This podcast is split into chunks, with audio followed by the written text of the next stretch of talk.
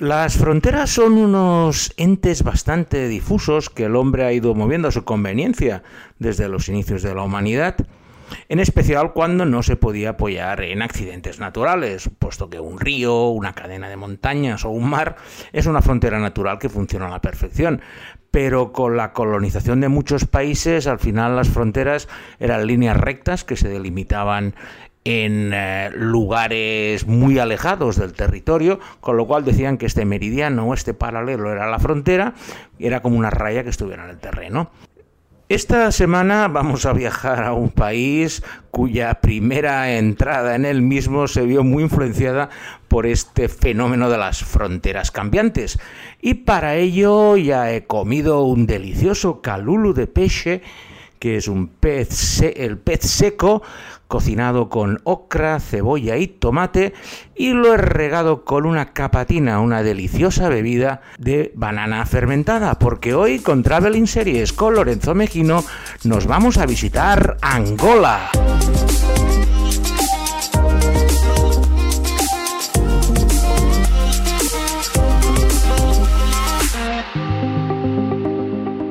Angola era la colonia portuguesa más grande de África. Tenía otras como Mozambique y islas como Cabo Verde o Sao Tomé y Príncipe, incluso Guinea-Bissau, pero Angola era un poco la joya de la corona por tener una superficie enorme, casi dos veces Francia, con lo cual ya os podéis imaginar que es uno de los países más grandes de África y por ende del mundo. Tras ser una colonia portuguesa durante 400 años, la lucha por la independencia en Angola hizo una de las peores guerras civiles que se recuerdan del siglo XX. Su independencia llegó en 1975, pero al estar en el poder un partido marxista comunista, las fuerzas sudafricanas, incluso Estados Unidos, apoyaron a un movimiento de independencia que se llamaba UNITA, dirigido por un lunático que se llama Jonas Savimbi, que desde el sur del país eh, entabló una verdadera guerra civil que mató a a millones de personas, voy a atreverme a decir, y que duró casi hasta el 2002, cuando al final Sabimbi fue asesinado por un comando. Esto os lo explico porque tiene algo que ver con la primera forma en la que entré en el país. Ya os comenté cuando estaba haciendo el podcast de Ciudad del Cabo que mi primer destino laboral al acabar la carrera de ingeniería fue Sudáfrica. Y allí, pues bueno, estuve un año y me dio oportunidad de viajar por todo el país y los alrededores. Entonces, un viaje que hice a las Cataratas Victoria, en Zimbabue, en la vuelta, pues queríamos darla un poco mayor y nos introducimos por lo que se llama la franja del Caprivi, que es una estrecha franja que separa Botswana de Angola en el territorio de Namibia, que por aquel entonces era un protectorado de Sudáfrica y no había alcanzado aún su plena independencia. Por aquella época, en pleno apartheid, todos los sudafricanos estaban obligados a hacer el servicio militar. Vamos, como aquí en España, pero claro, ahí el servicio militar les suponía irse a luchar en la guerra civil de Angola, apoyando a las tropas de Jonas Savimbi. Mi compañero de viaje era un sudafricano que había hecho la mili, pero que había estado precisamente en esa zona. Y cuando llegamos a, a lo que sería la frontera de Namibia con Angola, me comentó que, oye, que si quería que podíamos ir a ver una cosa muy bonita que estaba a unos 100 kilómetros hacia el norte. Le digo, bueno, pero eso no es Angola. No, no, pero es nuestra, podemos pasar sin ningún problema. Y nada, habló con unos amigos que tenía ahí en el destacamento militar, le digo, sí, sí, ningún problema subimos en un jeep militar y nos fuimos a ver una de las maravillas más grandes de Angola, por supuesto sin pasaporte ni visado ni nada, porque aquella era una zona ocupada. Y para que os hagáis una idea, el lugar se encontraba a 100 kilómetros al norte de lo que es la frontera actual entre Namibia y Angola que fue la primera vez que entré en el país, la verdad eh, me enteraba porque cuando pasamos por algún pueblo veía signos portugueses, porque aquello era un descontrol total, mm, los sudafricanos campaban por sus respectos y lo cierto, tengo que reconocer que el viaje valió la pena, porque me permitió conocer una de las maravillas naturales más grandes de toda África, que es la fisura de Tunda Bala. La fisura de Tundabala es un abismo enorme que se encuentra en las montañas de la Sierra de Leva, que están situadas en el sur de Angola. Es una meseta montañosa que tiene 2.200 metros de altitud, pero que de repente cae en picado mil metros en vertical, creando un abismo que os puedo asegurar que te deja boquiabierto cuando lo ves, porque ver un kilómetro de caída vertical y abajo la llanura que sigue hacia el norte es una de esas vistas increíbles. Claro, yo llegué allí, pues era zona ocupada, no había nadie y la verdad es que disfruté muchísimo. Ahora no he vuelto desde entonces porque cuando he vuelto a Angola me he quedado más por el norte y por la capital, pero sigue siendo una de las principales atracciones turísticas del país, aunque la forma que la visité no es que fuera de las más legales posibles. Eso sí, y es la gran maravilla natural de Angola, junto con unas cascadas que se encuentran bastante cercanas y que son otra maravilla, y que se llaman las Calandula Falls las segundas cascadas más importantes, cataratas, mejor dicho, más importantes de toda África después de la Victoria. Tienen 100 metros de altura, 400 metros de ancho. Son mucho menos turísticas que las cataratas Victoria porque el acceso es muy complicado, pero las vistas y el, humo que forma el agua cayendo 100 metros de altura es una vista impresionante y si vais a Angola las dos mejores maravillas naturales son estas que se encuentran en la región de Malanje que serían las Calandula Falls y la fisura de Tunda Vala de la que os he hablado. Y esta región es donde vamos a ubicar la primera serie que os vamos a hablar hoy.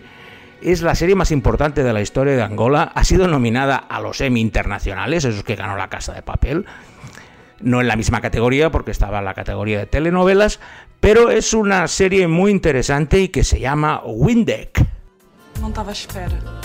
Do quê? Vitória! O que é que estás aqui a? Olá, maninha. Vim viver contigo.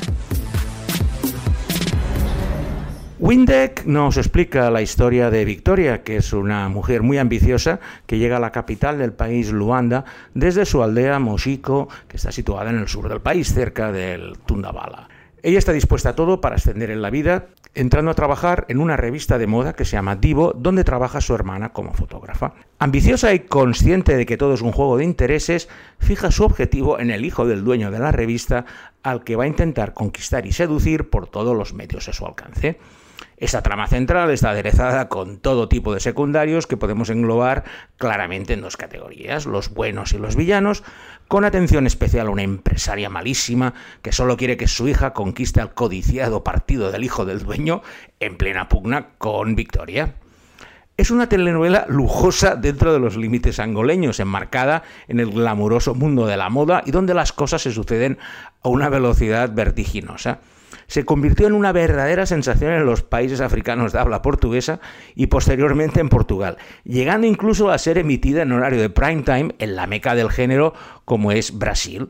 Windeck es la serie que os va a permitir conocer mejor todos los entresijos de Angola, empezando por la parte rural de donde viene la protagonista, pero sobre todo pues por la zona más rica de Luanda, donde están las embajadas, los mejores restaurantes, la gente va vestida como si fuera continuamente a una boda y es una manera muy interesante de quedarte atrapado por una historia que hemos visto mil y una veces, pero claro, con el exatismo que es estar en Angola.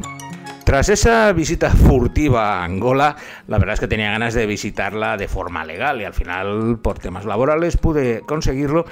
Y tras entrar por Luanda, por el aeropuerto, sin ningún problema, me dirigí con otro vuelo a la segunda ciudad de importancia, la costera Lobito. Y de allí me dirigí a una pequeño pueblo al sur que es el lugar donde tienen las mejores playas de toda Angola.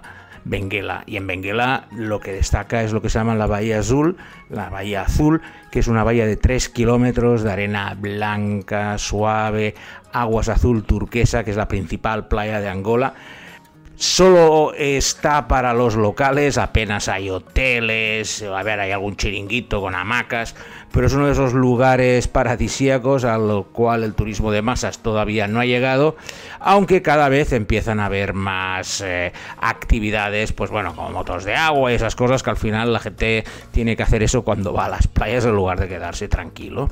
Y en Benguela es donde se desarrolla en parte la segunda serie que os vamos a hablar hoy. Me estoy refiriendo a Jikulumesu, abre o oyo. Jikulumesu, abre los ojos. Minha princesa.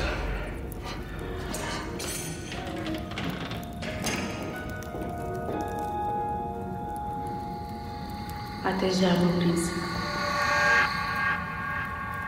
Jikulumesu es la historia de una familia que tiene sus raíces en esta zona de Lobito y Benguela, pero que está trabajando en Luanda.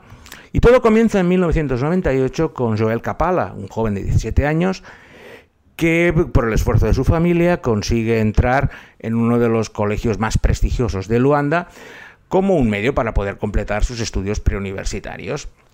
La entrada del chaval no le acaba de convencer a toda la familia, puesto que la madre sí que le apoya en ese intento de prosperar en la vida e intentar llegar a la universidad, mientras que el padre, que es el dueño de un concesionario de automóviles, preferiría que su hijo empezara a trabajar con él y no se dedicara a perder el tiempo estudiando, vamos a ser claros. En el colegio, Joel es víctima de bullying y unas eh, tradiciones muy salvajes en su contra, lo que le llevan a jurar que un día se va a vengar. Y esa venganza frente a los compañeros que lo putearon de forma incesante durante su etapa preuniversitaria va a ser el motivo para una historia que envolverá odio, amor y traición, siempre con la venganza de Joel como su leitmotiv en la vida. La serie es otra telenovela de estas angoleñas que fue también nominada al Emmy Internacional al año siguiente de serlo Windeck, lo cual implica que son bastante mejores de lo que te puedes imaginar. A nadie se le ocurriría, a mí el primero, de que en Angola iban a hacer telenovelas tan buenas al nivel pues, de las brasileñas, que son un poco, ya no digo las turcas. Pero mmm, la gente que está allí, que tiene experiencia tanto en televisión portuguesa como en televisión brasileña, consigue captar muy bien ese espíritu angoleño, de, sobre todo aspiracional, porque fijaros que tanto en Windeck como en esta son gente que va a la ciudad, intenta prosperar y se encuentra con eh, techos de cristal que deben romper de una u otra manera. Tras visitar las montañas y pasároslo bien en la playa, ya es el momento de llegar a la capital Luanda donde lo que más destaca son varias cosas, sobre todo las fortalezas portuguesas que construyeron los eh, conquistadores portugueses desde el siglo XVI para hacer unas torres de defensa para defender sus puertos de los posibles ataques de los piratas que llegaran por esa zona. Entre todas destaca el Luanda hay varias, pero la fortaleza de San Miguel es un bastión impresionante enorme, se puede visitar y sobre todo está por encima de toda la ciudad de Luanda que es un caos de estos de ciudad africana, donde la gente ha construido lo que ha querido, unos han hecho unos rascacielos por aquí, otros siguen viviendo en chabolas en calles sin asfaltar, excepto el centro administrativo donde están los ministerios y las embajadas, incluso el propio centro comercial, el resto de la ciudad es una ciudad de aluvión. Tenéis que pensar que Angola es un país bastante rico dentro de los niveles africanos, puesto que tienen petróleo y tienen muchos minerales para ser extraídos. Y eso les da una cierta afluencia de la que carecen el resto de los países. También al haber tenido un gobierno socialista muchos años, la pobreza está mucho, mucho más reprimida que en otros países donde sí que la diferencia entre ricos y pobres es enorme. Y en eso Angola es uno de los países más igualitarios y paseando por el propio Luanda, que es una ciudad bastante segura dentro del punto de vista de la criminalidad, no tienes muchos problemas. Otra cosa es que, claro, la guerra civil ha dejado muchísimas heridas y de hecho hay un enclave que se encuentra situado al norte de Angola, pero que no tiene frontera directa con ella, que se llama Cabinda, que hay un cierto movimiento independentista, puesto que, a ver, es un enclave que está separado de, la, de Angola por un brazo de la República Democrática del Congo.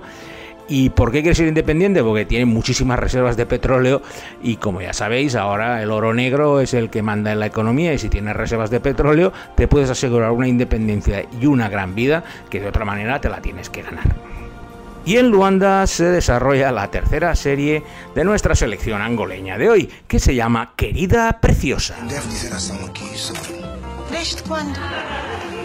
desde que o profissional contratado para realizar este programa. Querida Preciosa es la historia de Preciosa, una joven mujer de clase alta, veinteañera, que por capricho convence a su padre, que es un ricachón de Luanda, para que le financie un programa de televisión que la tenga como protagonista. Preciosa es ruda, insensible, vanidosa, maleducada, borde, egoísta, todos los adjetivos que podáis pensar, esos los tiene Preciosa. Y el único amor que conoce es el amor a sus zapatos y sus vestidos. Con esas cualidades tan detestables ya os podéis imaginar el tipo de programa que hace. Pero como lo suelta todo eh, tranquilamente en pantalla, su programa se convierte en uno de los más populares de Angola. El programa se llama, como la serie, Querida Preciosa, y relata entre bastidores la grabación de las consultas semanales que Preciosa da en su consultorio. Ella se presenta como una terapeuta familiar, aunque el título parece que lo haya obtenido en estas universidades de Harvard que pululan por Aravaca, de la cual muchos políticos de nuestro país pues consiguen másters y titulaciones así un poco sospechosas. Pero bueno, ella con ese título de terapeuta familiar da sus consejos y va tirando para adelante. Lógicamente las cosas se van complicando, aunque la mayoría de la serie nos relata sus peleas con el director de la misma que quiere centrarle y que se convierta en una buena persona y ella que sigue siendo una borde insufrible de mucho cuidado. Es una antiheroína un poco rara porque no suelen, las protagonistas de estas series suelen ser buenas personas, amables, agradables y esta es realmente una bruja de mucho cuidado, la amiga preciosa. Bueno, estamos en Angola, estamos en África y seguramente lo que me estaréis preguntando, bueno, ¿y podemos ver animales en Angola? Y digo, sí, porque hay un parque nacional, el de Kisama, que se encuentra apenas a 70 kilómetros de Luanda, que es un bastión que han podido conservar. Tenéis que pensar que en la guerra civil las principales víctimas son los animales, porque ellos sí que no conocen de bandos. Pero esta zona la preservaron eh, bastante bien y sigue siendo un santuario donde puedes encontrar los animales africanos, elefantes, hipopótamos, ciervos es una, es una forma de hacer un safari. A ver, no lo puedes comparar con los grandes parques nacionales del Serengeti, Kruger o Masai Mara. Pero si estás en Angola y estás en Luanda, pues hoy una escapada de un día para ver animales es mucho más entretenido que estar, digamos, entre las moles de edificios y rascacielos que pululan en Luanda. Y en Luanda mm, también se desarrolla la última serie de nuestra selección de hoy. Es una serie que se llama Vo Directo, vuelo directo.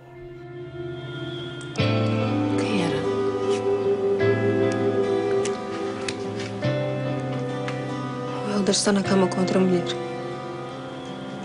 Eu ouvi perfeitamente. Ela disse o nome dele e tudo. Que coisa.